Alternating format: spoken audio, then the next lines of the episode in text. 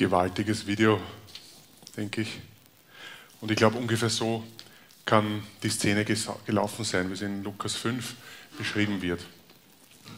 Petrus erlebt die unglaubliche Macht Gottes, gleichzeitig aber auch seine unglaubliche Güte. Und das überwältigt ihn dermaßen, dass er vor ihm niederfällt. Weil er plötzlich erkennt, Jesus ist Gott und er ist ein sündiger und fehlerhafter Mensch. Aber Jesus ist nicht nur gnädig mit seiner Mangelhaftigkeit, er erweist sich als Versorger und als Erhalter unseres Lebens. Und er spendet, wie in dieser Szene, die vielen Fische, die die Lebensgrundlage für diese Männer und ihre Familien damals waren. Aber er geht noch weiter und er sagt das Undenkbare. Er sagt, folge mir nach. Und das war damals, könnte man sagen, die Akkreditierung in eine rabbinische Schule. Wenn ein Rabbi zu einem Schüler gesagt hat, folge mir nach, hat es so viel geheißen wie, ja, du kannst bei mir inskribieren, du darfst bei mir in die Lehre gehen. Werde mein Schüler, werde mein Nachfolger, mein Jünger. Und werde du damit ganz direkt auch zum Boten meiner Liebe und meiner Vorhaben mit dieser Welt. Und alles das sagt Jesus nicht nur zu seinen Jüngern, sondern sagt er bis heute zu uns. Ich möchte euch zum Eingang aus 2. Korinther 5 was vorlesen. Den ersten Vers kennt man sehr gut, aber es geht dann so schön weiter und das überliest man vielleicht manchmal. Da heißt es, wenn jemand mit Christus verbunden ist, ist eine neue Schöpfung. Was früher war, ist vergangen. Siehe doch, etwas Neues ist entstanden. Aber das alles kommt von Gott, der uns durch Christus mit sich selbst ausgesöhnt und uns aufgetragen hat, anderen mit dieser Versöhnung zu dienen. Gott war in Christus, als er durch ihn die Menschen mit sich versöhnte.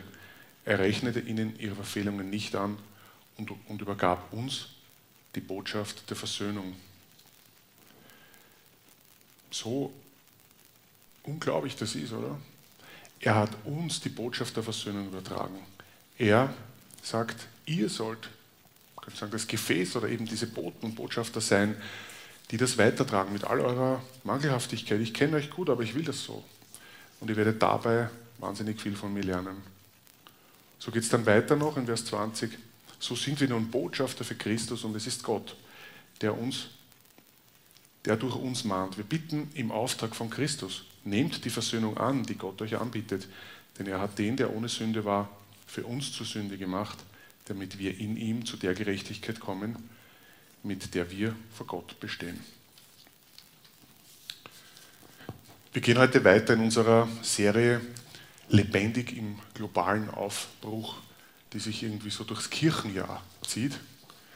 Ähm, und haben seit Ostern drei Aspekte dieser Lebendigkeit, dieser Suche nach einem lebendigen Glaubensleben angeschaut. Das war zu Ostern natürlich die Auferstehung.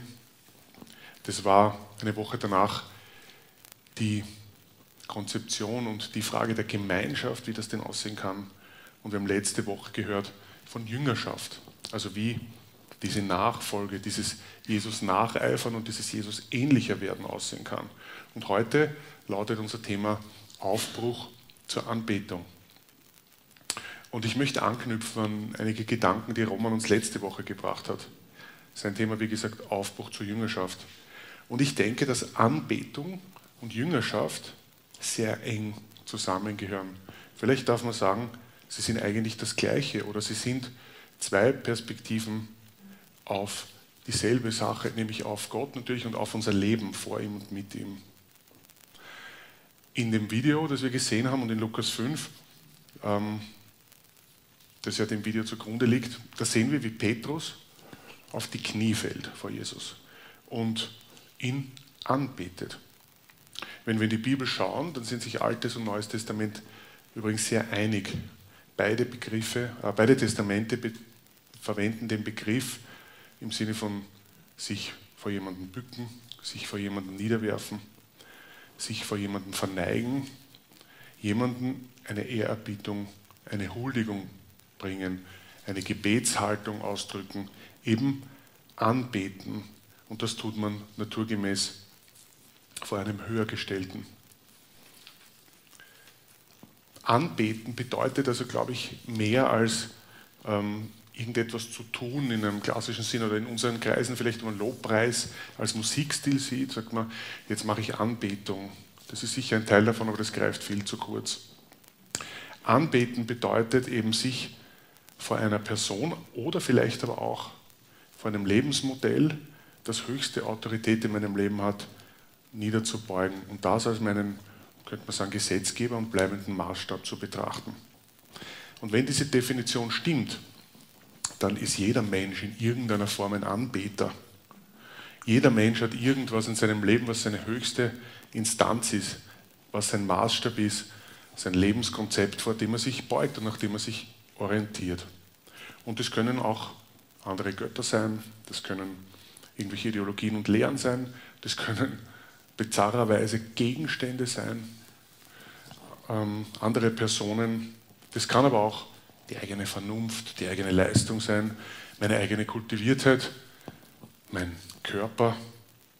Aber alles das, wenn es nicht den lebendigen Gott betrifft, sind Götzen, das sind Abgötter. Und sie nehmen ganz natürlich den Platz des lebendigen Gottes ein. Und so wie Vakuum, also luftleere Räume in unserer Atmosphäre zumindest, kein natürlicher Zustand sind, so gibt es, glaube ich, auch geistlich oder in der Frage nach einem Lebenskonzept kein Vakuum. Irgendetwas oder irgendjemand sitzt am Thron deines Lebens. Irgendetwas oder irgendjemanden betest du damit an, wenn wir, wie gesagt, Anbetung definieren als etwas, was dein Maßstab ist, als etwas, was dich bestimmt und wovor du dich beugst. Die Bibel macht uns im ersten Gebot aber ganz klar, nur Gott darf und soll diesen Platz in unserem Leben einnehmen. Und nur von dort fließt wahres, bleibendes, heiles Leben. Im ersten Gebot heißt ich bin Jahwe, dein Gott. Ich habe dich aus der Sklaverei der Sünde befreit. Du darfst keine anderen Götter haben neben mir. Du darfst dir kein Götterbild machen, kein Abbild von irgendwas im Himmel, auf der Erde oder im Meer. Wirf dich niemals vor ihnen nieder und verehre sie auf keinen Fall.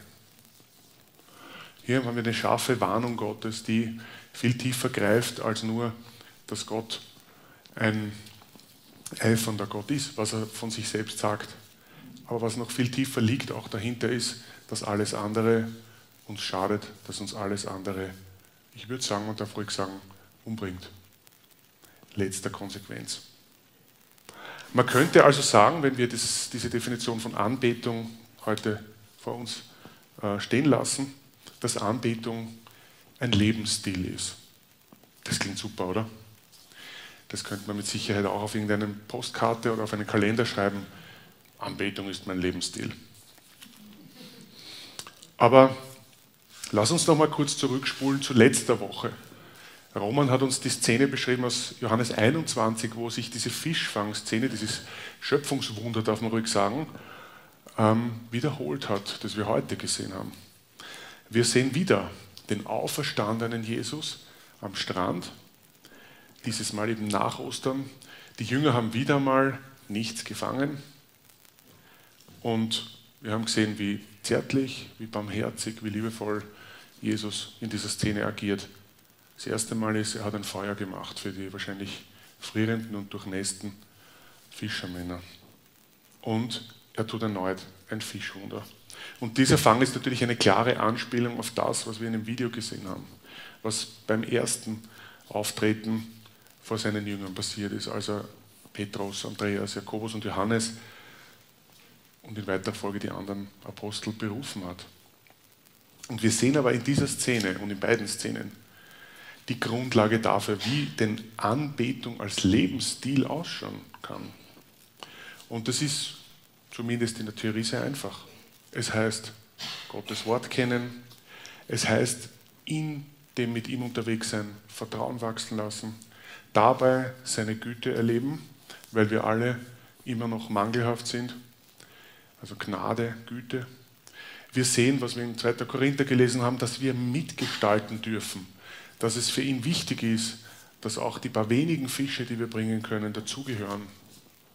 Wir sehen, dass dranbleiben und weitergehen mit Gott alles zusammenfließt in Anbetung, nämlich in die Konzeption, dass wir sagen, er ist der, vor dem wir uns beugen, er ist der, der unser Lebensmaßstab ist. Und mir ist in der Vorbereitung zu dieser Predigt immer so ein Satz durch den Kopf geschwirrt und ich, ich zeige euch den jetzt mal. Da heißt, da habe ich geschrieben, Anbetung als Lebensstil heißt Gott Recht geben und danach handeln oder danach leben. Gott Recht geben im Sinne von, ja, das, was du sagst, das ist mein Maßstab, das bleibt mein Maßstab und nach dem möchte ich mich jeden Tag aufs Neue ausstrecken, auch wenn ich dabei sicher immer wieder Fehler machen werde. Und ich denke, wenn wir die Szene von dieser Berufung von Petrus, von, seiner, von seinem Niederfallen vor Gott, seiner Huldigung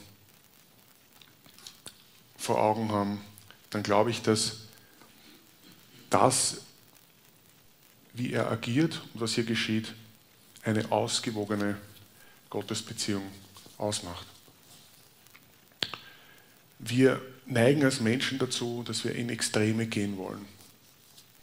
Und wir halten oft Spannungen nicht aus. Lisa hat heute gesagt, die Weite, die nichts mit Beliebigkeit zu tun hat bei Gott, die Weite, die wir brauchen, dass wir uns zwischen den zwei extremen Polen vielleicht von einer totalen Larifari Pseudospiritualität, wo eh alles super ist und Jesus so mein, mein Haverer ist und mein Wunderautomat und der ständig billige Gnade für mich hat, aber auch nicht ein ganz enges, mechanisch, orthodox, rechtgläubiges, super frommes Leben, sondern dass wir in dieser lebendigen Bewegung bleiben, immer anbetend, im Sinne von ihn im, ihn im Fokus zu haben, was richtig und was nicht richtig ist, aber atmen dürfen, leben können, so wie es die Jünger erleben konnten.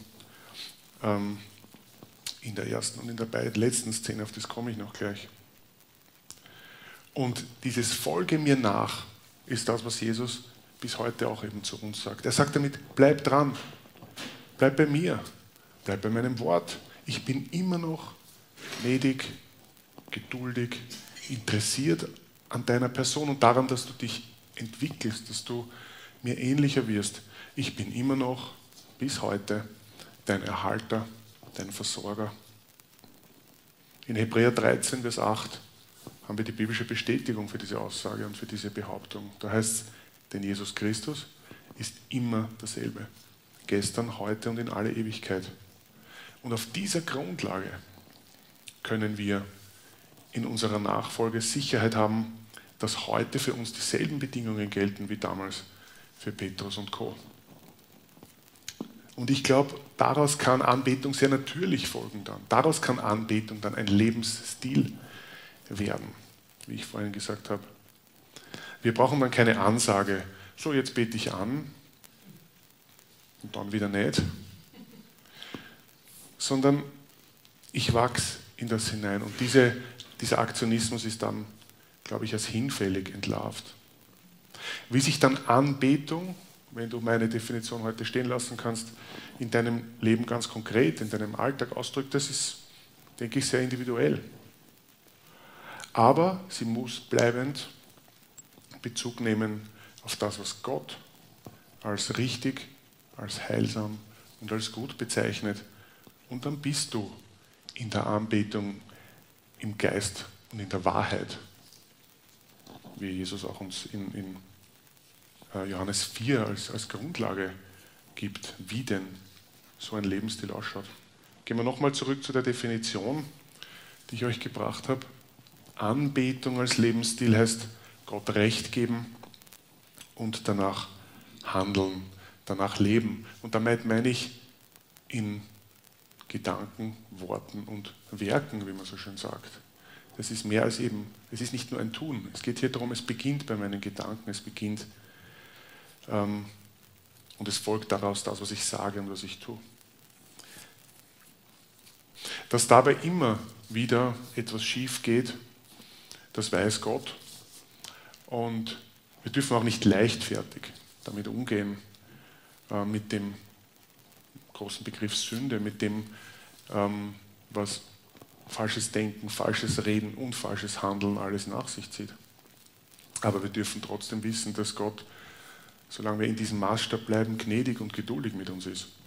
Unser Leben soll geprägt sein davon, dass Gott unveränderlich als unser Schatz und unser Maßstab am Thron unseres Lebens sitzt. Und das ändert sich auch nicht, wenn wir in unserer Mangelhaftigkeit immer wieder mal scheitern. Denken wir zurück an Petrus. Er hat Jesus dreimal verleugnet in der Nacht, als er verraten und verhaftet wurde. Und wenn wir an die Szene denken, die uns Roman letzte Woche aufgezeigt hat, aus Johannes 21, dann fragt er ihn dreimal, hast du mich lieb? Und er gibt ihm dann erneut diesen Auftrag, folge mir nach, weide meine Schafe. Das heißt, sei du der, was wir äh, ganz am Anfang in 2. Korinther 5 gelesen haben. Ähm,